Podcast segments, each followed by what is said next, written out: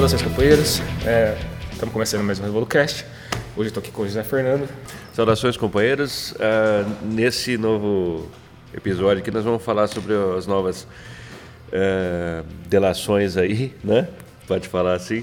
Vazamentos de informações que houveram sobre a Operação Golpista Lava Jato, né? Tem até hashtag já. Força de uma hashtag. Hum. E então isso aí foi pela, chegou até nós aqui né, no, no, Brasil pelo site do Intercept Brasil, né? Que é capitaneado aí pelo Glenn Greenwald, né?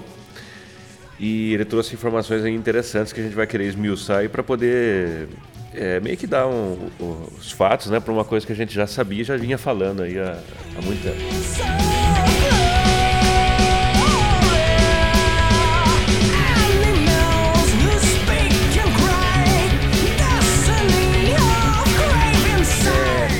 No dia 9, quando vazou a, a, a, primeira matéria, quando saiu a primeira matéria, né, depois do vazamento, é, houve uma comoção aí a respeito do, do conteúdo da, do que estava na, na, nas, nas, nas, reportagens, né? Principalmente porque, é, ao contrário do que diz a mídia, a Globo está tentando falar, foi uma coisa, foi uma coisa bastante relevante e, e tem um potencial enorme de, de impactar na, no cenário político atual.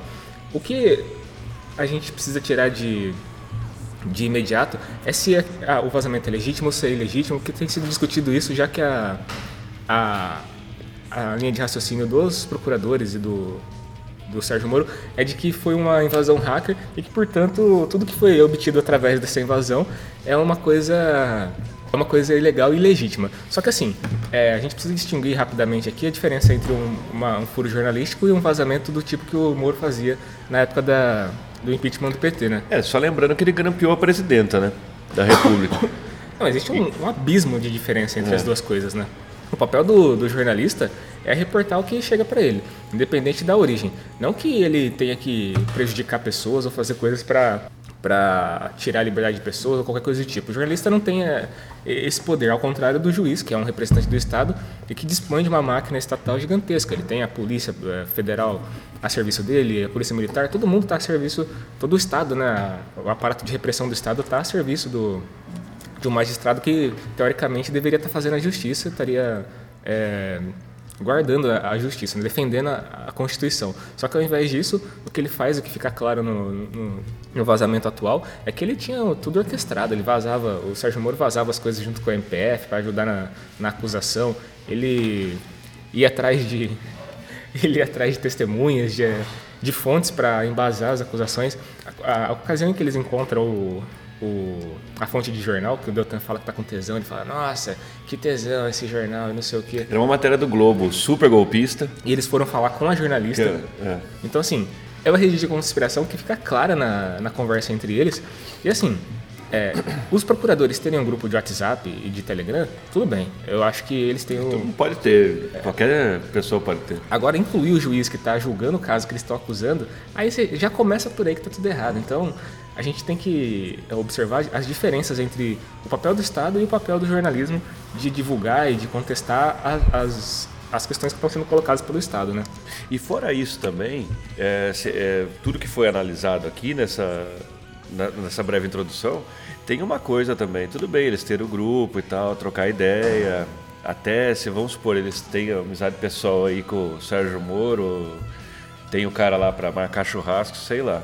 Só que o negócio é o seguinte: é, além de qualquer coisa, tem que ser visto que o teor das conversas eles é, anunciavam, eles é, davam determinado por uma certa linha política ideológica que devia ser seguido nas sentenças, nas condenações. Isso aí está claro ali. Isso aí também seria contra o regimento, seria contra a Constituição. É, isso aí pouca gente está falando e há de se chamar a atenção. Fora o conluio é, criminoso entre a acusação e, e a, e o, e, o, juizado, tem isso também. Quando a gente vê. É, le, leiam as notícias no blog, do, no blog do Interceptor, é muito interessante. Veja o teor das conversas. São todas direitíssimas, são todas golpistas. Eles comemoram coisas golpistas, depois quando acontece algum revés eles lamentam e tal. Então eles não estão preocupados em fazer justiça. Eles teriam uma certa linha, né? Aí cai por terra aquela coisa da neutralidade da justiça, que o pessoal alardeava por aí. Né? Eu acho que principalmente a esquerda, tem que, que, que, parar com essa ilusão de que os procuradores, os juízes são pessoas neutras que estão em defesa da Constituição. A Constituição tem que ser interpretada e ela vai ser interpretada de acordo com a, com a linha ideológica de cada um. Então, assim, obviamente que o, no mundo ideal, o juiz interpretaria de forma científica a, a, Constituição e daria uma sentença. Só que isso não é possível, isso não tem como acontecer. Então, assim, ser contra a justiça e colocar contra é, a justiça burguesa, principalmente, que é a que nos, nos rege agora, é ser contra um projeto. Não adianta você dizer que não. Muita gente questionou a gente quando falava que, que, era uma, que existia uma conspiração ali, que eles estavam ideologicamente alinhados e, e orientados, e dizia que não, não tem como. É, a primeira instância, a segunda instância, o STJ e o STF estarem estarem comunados. Aí você vê o, o Moro falando em, em, em fux, em fux. Mas podia ser, né? Porque foi o que aconteceu. Influxo e trust, né? Que é uma frase que revela muito sobre quem eles são, para quem eles servem, a quem eles servem, né? Porque é uma frase da nota de dólar que coloca o, o, o Luiz Fux como alguém que pode ser confiado no lugar de Deus. Deu a garantia ali, né? Então, assim, companheiros, quando a gente diz isso aí, eu lembro pessoal, até é, é, pessoas próximas a gente, que a gente considera, chacotava, fazia, é, olhava com ironia, né? Quando a gente dizia que a Lava Jato não passava, e ela não passa, de, uma, de um agrupamento criminoso, tá certo? De pessoas que estavam conspirando contra o governo eleito democraticamente, 57 milhões de votos na época de Dilma Rousseff, é, foram responsáveis pela fraude da eleição do Jair Bolsonaro, como está provado ali, eles é, não queriam dar. Teve uma, é, uma, uma procuradora ou uma desembargadora, não sei qual é, que estava no grupo lá do Telegram e acabou falando assim: se, se deixar, se tiver que deixar o, o homem da entrevista, o Lula, né, tem que ser com o menor ganho político possível. Que, que julgamento que é esse aí? Você tem que ver lá na Constituição. Pode dar entrevista? Pode. Pode, pode. Não pode, não pode. Isso aí, uhum. não tem que. Você viu como era um julgamento político, era uma inquisição, tá certo? Então, tem nada de salvou o Brasil, tem nada de herói. O que esse povo fez foi atacar empresas brasileiras, empreiteiras brasileiras em favor dos Estados Unidos. E a gente, estou afiançando uma coisa aqui, vai sair coisa é, que vai mostrar a ligação direta deles com o Departamento de Estado norte-americano, com a CIA, como o Deltan já, numa das mensagens que saiu aí no, na parte 5 do, da reportagem do, do Interceptor, ele diz: tem que ver o que os americanos estão querendo, estão aliás. Então, ou, ou, seja, não é só o Sérgio Moro, os, os desembargadores também, os, perdão, os procuradores também estavam aí, de repente está recebendo alguma coisa do dos gringos, porque em 2013, só fazendo uma uma volta aí, o próprio Glenn, quando ele teve acesso aos documentos Snowden, ele disse: o Brasil está na linha de tiro dos Estados Unidos naquela época. É bom recordar isso aí para a gente tentar urdir essa trama aí. A gente está para. É, a gente não fez ainda, né? mas está tá planejando aí uma, uma continuação do episódio anterior da Rosa Luxemburgo para discutir o, o, imperialismo, como ele funciona, como ele, quais são as engrenagens do imperialismo. E isso que a gente está discutindo agora tem tudo a ver com o mesmo assunto, que é a, a forma como o capital faz para acumular mais capital. Ele é, subjuga países periféricos a, aos desígnios de um país é, do, do, capitalismo central. Né? O que os Estados Unidos faz com o Brasil é muito claro. Você vê os, os, capitalistas americanos comprando empresas brasileiras, comprando ações da Petrobras, comprando ações, comprando a Embraer, comprando várias empresas. Comprando e, a Embraer. Comprando uma empresa brasileira. É absurdo. Né? E isso tudo faz parte de uma, de uma maneira, é, de um mecanismo claro para transferir mesmo o capital do, da periferia do capital para a centralidade. Não tem outro mecanismo possível de, de, imperialismo que não esse. No passado, o imperialismo operava de forma um pouco mais clara. Eles iam mesmo até o país, lá com os navios, entravam lá, subjugavam tudo e falavam: a partir de agora, a, o comércio a produção é, de, de, riqueza nesse país está submetida ao meu governo. A gente viu isso em vários países, na Índia, é, Japão Sim. aconteceu isso, mas é depois que não voltou. pega mais bem, né? É. Não pega bem fazer mais isso aí. Mas eles gostariam de fazer, lógico. Hoje em dia a coisa é um pouquinho mais sofisticada. Por exemplo, agora mesmo os Estados Unidos lançou uma guerra comercial contra a China e proibiu a Huawei, a empresa de celular, de operar no, no país deles e travou várias negociações, várias coisas que a Huawei tinha para fazer, comprar equipamento e tudo mais. A Huawei não pode mais fazer isso. Isso é legal? Tem alguma algum fundamento legal nisso? Impossível. Os caras dizem que é uma questão de é, segurança nacional, que a Huawei está operando lá. É, dizem que eles estão espionando o governo americano lá. Isso é tudo mentira, isso é um ataque comercial, claro. É, semanas antes, quer dizer, meses antes, o Brasil tinha feito um acordo maluco lá com a, com a China, se eu não estou enganado. É, e aí eles pararam de, de, Com a China não, com os Estados Unidos. E a China parou de importar soja do Brasil numa escala enorme lá e passou a importar a mesma soja que eles importariam do Brasil dos Estados Unidos. Então, assim, é todo um jogo, é todo um, um mecanismo orientado para realmente trazer o dinheiro de um lugar para outro, trazer as riquezas de um lugar para outro, explorar ao máximo, impedir que, que os países é, subdesenvolvidos se desenvolvam. Isso é fundamental na, no jogo político. Isso vai desaguar nas coisas que acontecem no Brasil, nas consequências que a gente vê. A ligação é essa entre a Lava Jato e a. Sim o que acontece no mundo. Né? Isso é importantíssimo de lembrar, até mesmo porque a gente tem que ter claro que quando os rumos de um governo, de um determinado governo da periferia do capital, não consegue se alinhar do jeito que a burguesia quer, é, através de eleições fraudadas, é a demão democrática que eles dizem. Quando, quando a gente diz democracia burguesa, é, leia-se. É esse teatro armado aí que eles falam, é a ditadura encoberta da burguesia sobre o povo. Então, é, é muito importante lembrar isso, porque quando é, a burguesia é, de conjunto, e principalmente a burguesia imperialista, não consegue impor o domínio dela de modo normal, pelas urnas, por essa coisa maquiada que eles chamam, que o pessoal gosta tanto, que são as eleições, etc. e tal. Quando você escuta democracia, nos marcos do capitalismo, isso quer dizer a ditadura da burguesia escamoteada, escondida. Não é? É, porque assim, todo é um jogo de, de, de, de, cartas marcadas aí, é todas as eleições e tudo mais, não, não existe nada tão legítimo. Eles podem perder o controle, mas é por muito pouco tempo, quando a gente viu no Brasil. Eles aguentaram um pouco só. Quando eles viram que o governo de Frente Popular, proposto pelo PT, estava ganhando uma notoriedade muito grande, tinha apoio, tinha e tem, né? apoio popular muito grande, porque era um governo aí social-democrata, ele voltava, fazia aí essa intermediação um pouco para cá, um pouco para lá, né?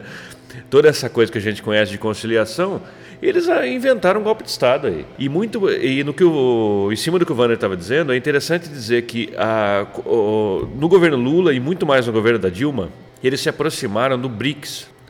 Estava se formando um bloco entre países emergentes, potências como a China, a Rússia, Brasil e Índia e eles iam fazer coisas assim, por exemplo, é, de internet próprio, eles iam ter uma, uma coisa que passava embaixo do oceano, um negócio interessantíssimo. Iam fazer fundos de investimento. Você imagina a cabeça dos caras da FMI lá, para ajudar os países emergentes a, se, a financiarem sua própria infraestrutura, ou seja, o imperialismo enlouqueceu com isso aí, porque se, se, esse plano dá certo, significa uma perda de domínio enorme daquelas aves de rapina lá. Não, fora um elemento fundamental também, que foi a questão da moeda, que eles iam começar a tirar a moeda, o dólar como moeda de referência. Exatamente. Isso daí é um impacto, porque assim, imagina que você é um investidor capitalista é, trilhardário, tem dinheiro pra caralho. Todo o seu dinheiro está convertido em ações que estão cotadas em dólar. Quando você tira é, parte da circulação da riqueza mundial é, do domínio do dólar, quer dizer que essa riqueza que você acumulou vai perder valor. Né? Exatamente. Então, quando os caras veem isso, não é que eles falam assim, ah, estamos fodidos, temos que é, reagir. Não, os caras já preveem os, os, próximos passos e eles dão esses próximos passos orientados para para acabar com qualquer tentativa de, de, desvincular isso daí.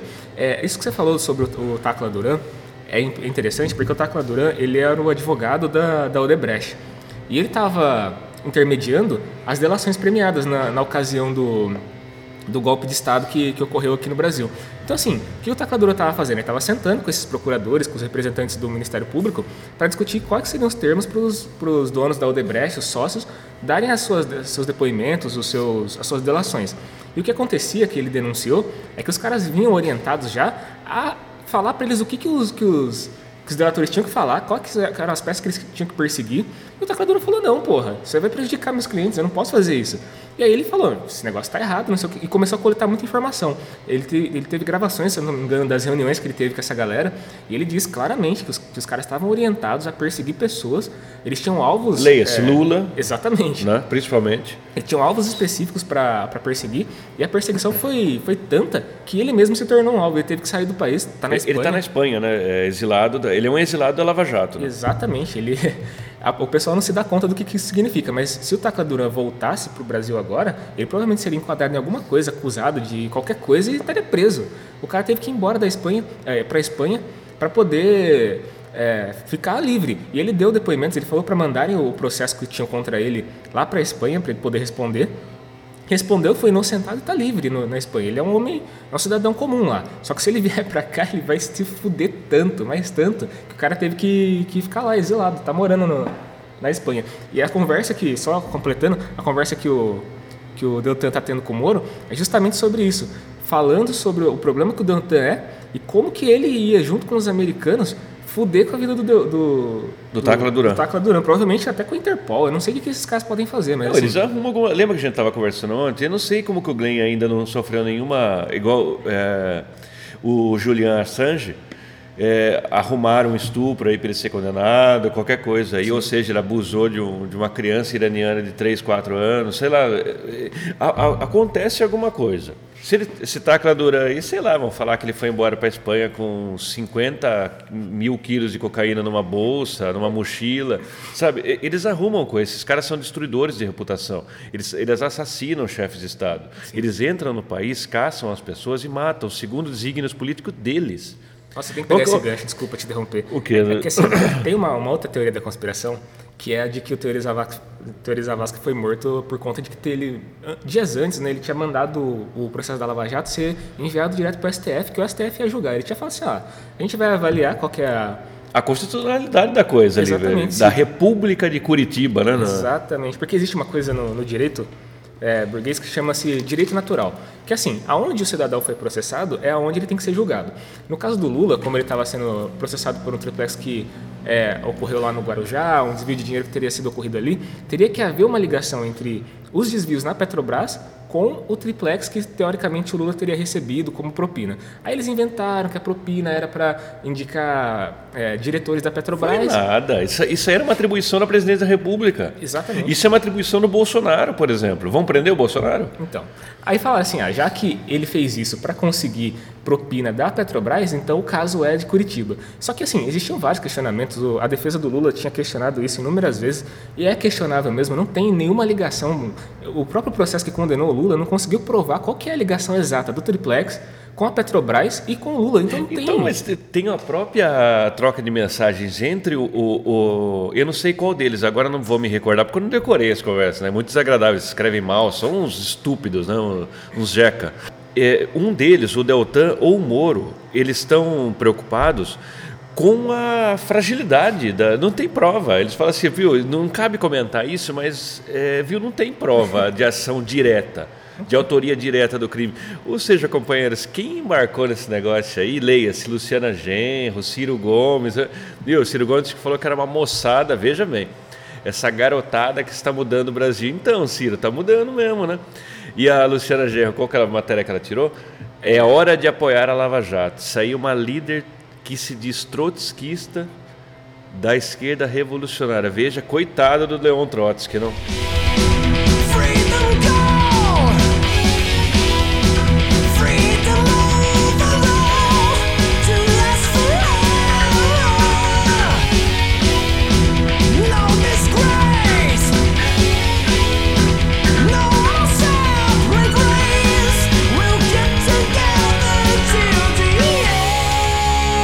Bom, vamos lá. É, na pauta, eu coloquei é, um resumo das características que eu reparei nessa conversa que eu queria que a gente discutisse aprofundadamente aí também, fosse por esse caminho. Que é quatro, cinco coisas aí, quatro elementos. O primeiro deles, hierarquia. O segundo deles é intimidade. E o objetivo em comum que, os, que tinha o juiz e os procuradores. Aí ah, também o, o vazamento orquestrado para a imprensa que aparece na, a gente já comentou um pouco sobre isso, mas assim, o que eu queria voltar mesmo é na questão da hierarquia, porque teve um, um momento é, nas conversas que eu reparei em que o Moro fala assim: é, nós precis, é, não é muito tempo sem operação, uma coisa assim, ele estava discutindo é. com a com, com, com, o próprio Dallagnol. Com o próprio Dallagnol. E depois, em seguida, ele fala assim: nós não deveríamos rebater essas acusações que o PT faz? Então, assim. Ele estava. Eu, eu li isso, ele estava incomodado com as notas do Diretório Nacional do PT. Sim. E o próprio Deltan fala: não, não é melhor não, porque senão a gente vai é, dar publicidade para eles e tudo mais. É, dá para reparar que toda a conversa deles é em torno de qual será a repercussão do que as coisas que eles estão fazendo vai dar e como eles podem manipular isso de forma a favorecer as próprias decisões deles. Então, assim, Bartol, como estava dizendo sobre a questão do, do, de como eles julgam, não tem nada científico nem orientado por uma, uma causa maior. Só que, assim, Outro elemento fundamental nas conversas que eu reparei é que eles acreditam mesmo que eles estão num projeto para melhorar o país. Em certo momento da conversa, ele fala assim: Ah, as suas declarações vão mover multidões, você vai mudar o Brasil. Deltan falando para o Moro. Nossa, num ar ridículo, de, de admiração. Sabe, uma questão tão tão idiota. Só que assim, é importante ressaltar isso porque dá para vocês perceberem, para todo mundo que lê a conversa, que eles acreditam de fato e o que eles fazem tem alguma repercussão positiva é, para o país. Então não é uma, uma questão puramente malévola, não tem essa coisa. A gente sempre falou isso. Os caras não sentam e falam, nossa, vamos destruir o universo. Não, eles não são malignos, eles acreditam mesmo, eles têm uma ideologia orientada nesse ponto a acreditar que o que eles fazem é de fato benéfico e para o Brasil, mas eles estão estão perseguindo pessoas. Quem é que dá o direito dessa, dessa gente de escolher quem, em quem que o Brasil, por quem que o Brasil vai ser governado? Exatamente. Eles estão fazendo uma coisa ali ultra mesquinha, que é cercar as decisões do que é ou não bom para o país para uma meia dúzia de pessoas. Isso daí é totalmente antidemocrático, é coisa de fascista isso. Os companheiros acham que ah, o fascismo são pessoas fardadas que vão lá com metralhadoras e dominam o governo. Não, olha, olha o nível de fascismo disso. Eles estão tirando o nosso direito de escolher quem, por quem que a gente vai ser representado. Ao prender o Lula e ao perseguir esses, essas pessoas que a, que a Lava Jato persegue. Então, assim, não é nada do tipo, ah, vamos é, governar o mundo e vamos destruir todo mundo. Não. Eles acreditam mesmo que a opção que eles fazem pro, é, pela direita, por uma, uma, política totalmente direitista, é uma melhor opção. E aí eles tiram nosso direito, nosso direito legítimo, de escolher quem, são, quem serão nossos representantes. Eles estão perseguindo Lula para isso. Então é uma loucura total. Então, diante dessas coisas aí, tem que ficar claro alguns pontos aí, porque são bastante informação, o pessoal pode ficar sem saber como o que fazer, até o pessoal digerir essa, esse monte de coisa aí demora mesmo. Mas a, o que tem que ser feito de imediato é o que já é o que já estava em curso. Uma mobilização contra esse governo ilegítimo, que agora sobram as provas de que todas essas engrenagens que foram montadas para essa essa operação dar certo, elas vão vindo à tona, né? com essa mesmo com dificuldades aí, ela vem vindo à tona. E tem que servir isso aí para acabar com esse negócio que derrubou uma, uma presidenta legítima em 2016 e está com esse estado de coisas até agora, passando por essa, por essa coisa farsesca aí que ainda eu não sei por que, que a esquerda pequena burguesa não está se insurgindo contra isso aí. Eles falam em oposição propositiva.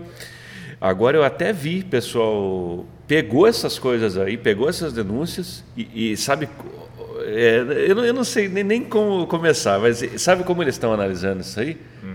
Um desvio ético no exercício do direito. Não é nada além disso aí. Não, porque o Moro e o Dallagnol foram pessoas. É, faltaram com a ética, sei lá, eles fizeram o juramento quando eles pegaram o diplominha de direito lá, ciências jurídicas e não lembraram, né? Tipo um cara, um médico que vende órgãos e esquece do juramento hipocrático. Então, eu queria dizer para os companheiros, saiam desse negócio aí. Isso é uma conspiração clara, isso aí foi orquestrado, isso aí tem um monte de gente por trás disso, poderosa. É, nossa, nossa que mané ético o quê? É. Tudo bem que eles mandaram a ética às favas, eles mandam todo dia, quando eles prendem malta de pessoa que não tem recurso nenhum, quando tem é, quase mais da metade da população carcerária no Brasil são gente absolutamente sem prova.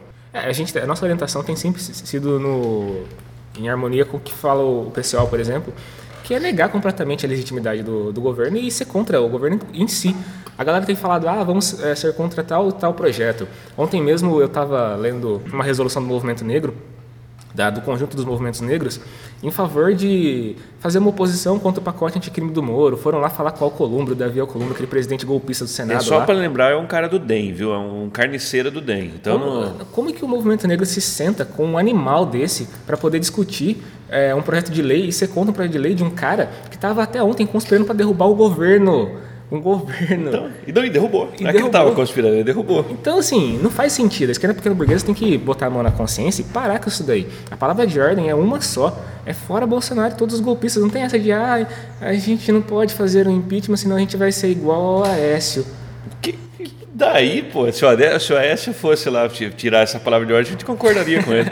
Exatamente. A, a diferença básica a diferença fundamental entre o impeachment contra o Bolsonaro e o impeachment contra a Dilma é que no momento em que o impeachment da Dilma foi feito, ele foi feito numa conspiração. Está claro agora com as conversas. O impeachment do Bolsonaro seria feito pela população, pelo povo organizado na rua. É uma diferença de legitimidade quilométrica, é abissal. Não é a mesma coisa quando o, o Congresso conspira junto com o Judiciário para derrubar o governo e quando o povo sai à rua para derrubar o governo. O resultado é outro. E outra, é, veja, vejam bem, o pessoal está se portando principalmente a esquerda pequena burguesa, é, a esquerda parlamentar, é, o pessoal está se portando como se o Brasil tivesse numa normalidade institucional. Isso não existe.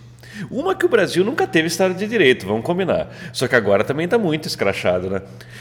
A, Dilma foi, é, foi derrubada num golpe de Estado quando as coisas vinham numa normalidade institucional tinha sido eleita, etc e tal. É, fizeram fraude até não aguentar mais. A Veja tirou uma capa no dia anterior das eleições. É, tinha ela e o Lula, assim, eles sabiam de tudo. Tentaram de tudo. O Aécio quase ganhou as eleições. Uhum.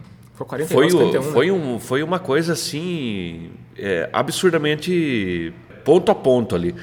A Dilma acabou ganhando derrubaram a mulher num processo. A mulher não fez nada, uma presidenta honesta foi derrubada aí, não tinha crime nenhum.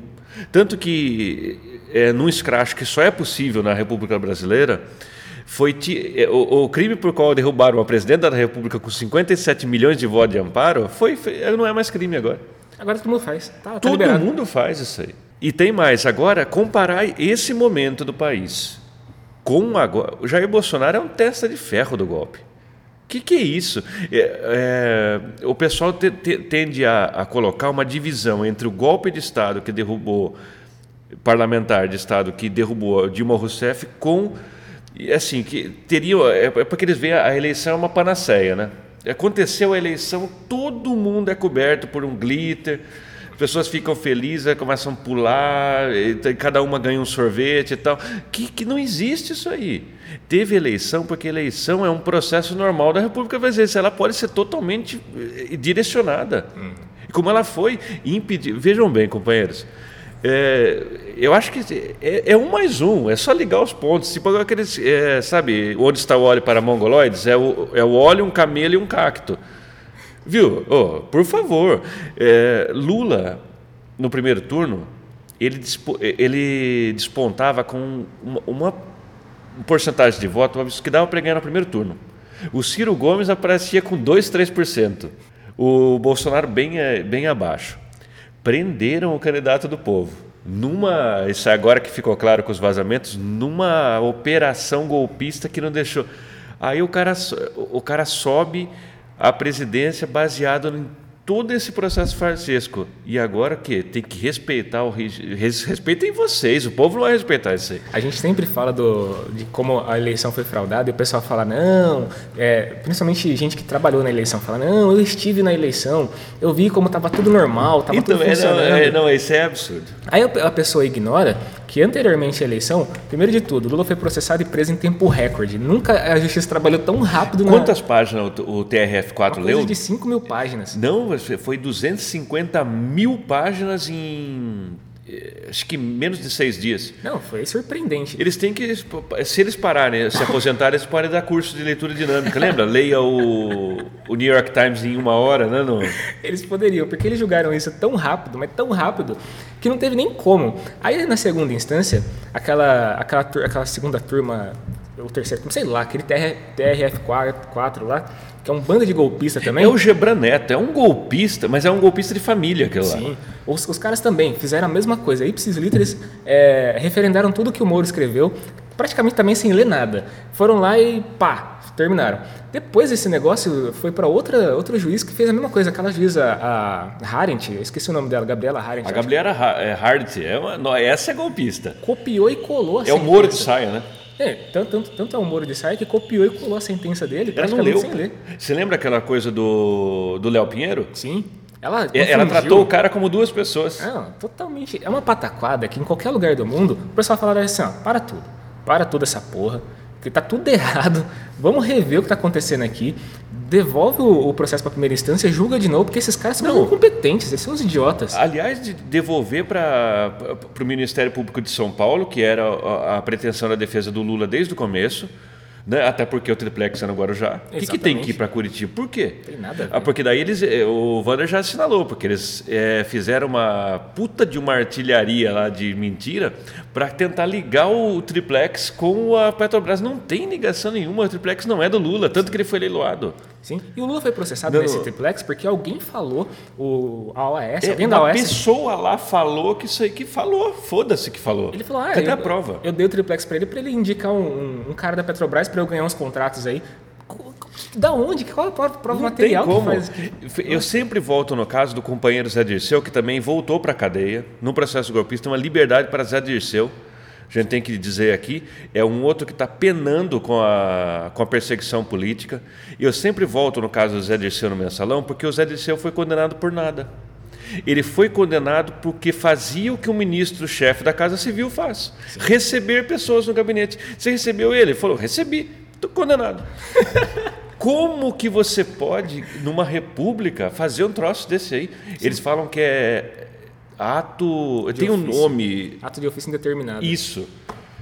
Inventar isso aí, isso aí foi, foi importado pelo Sérgio Moro da justiça italiana, super fascista, que chamava Mãos Limpas. Uhum.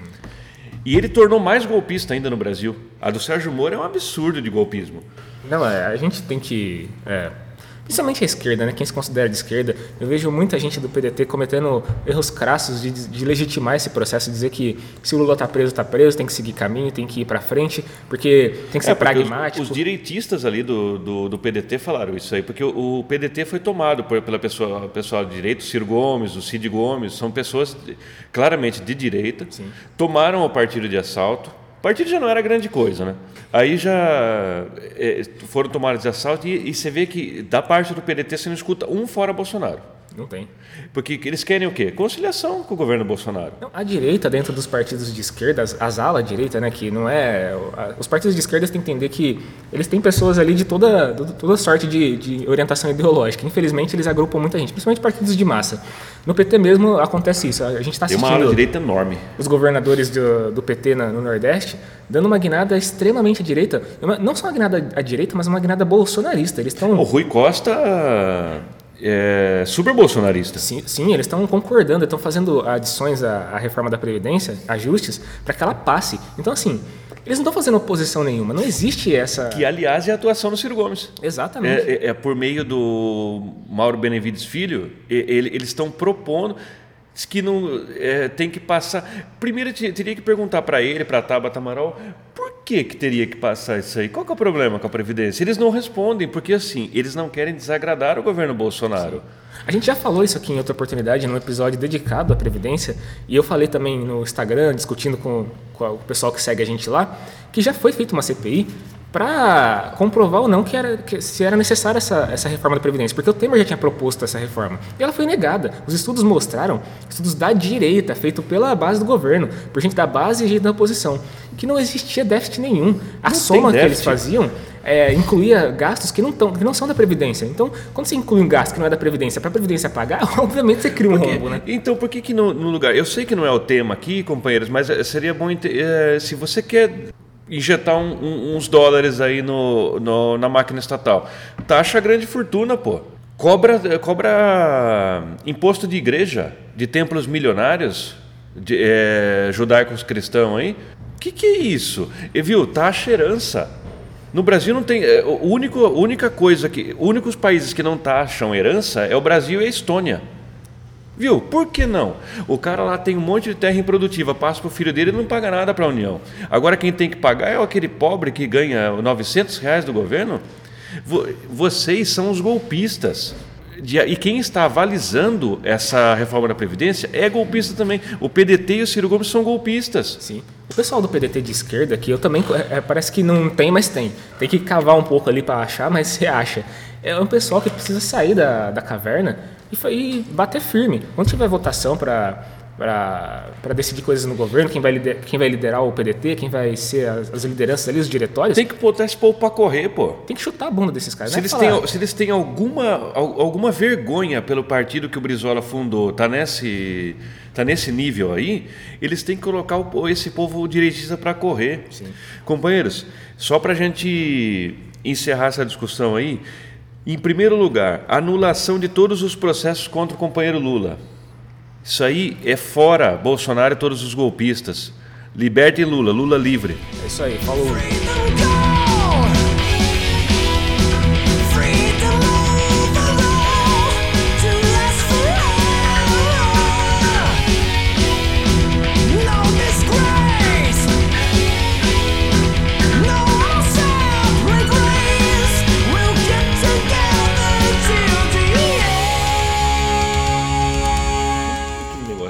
Tendo oi é o hacker. Que os caras estão zoando. Ah, aquilo foi um outro vazamento que Oi, é o é tipo um print. Tem um cachorro, velho, com o telefone falando, oi, é o hacker.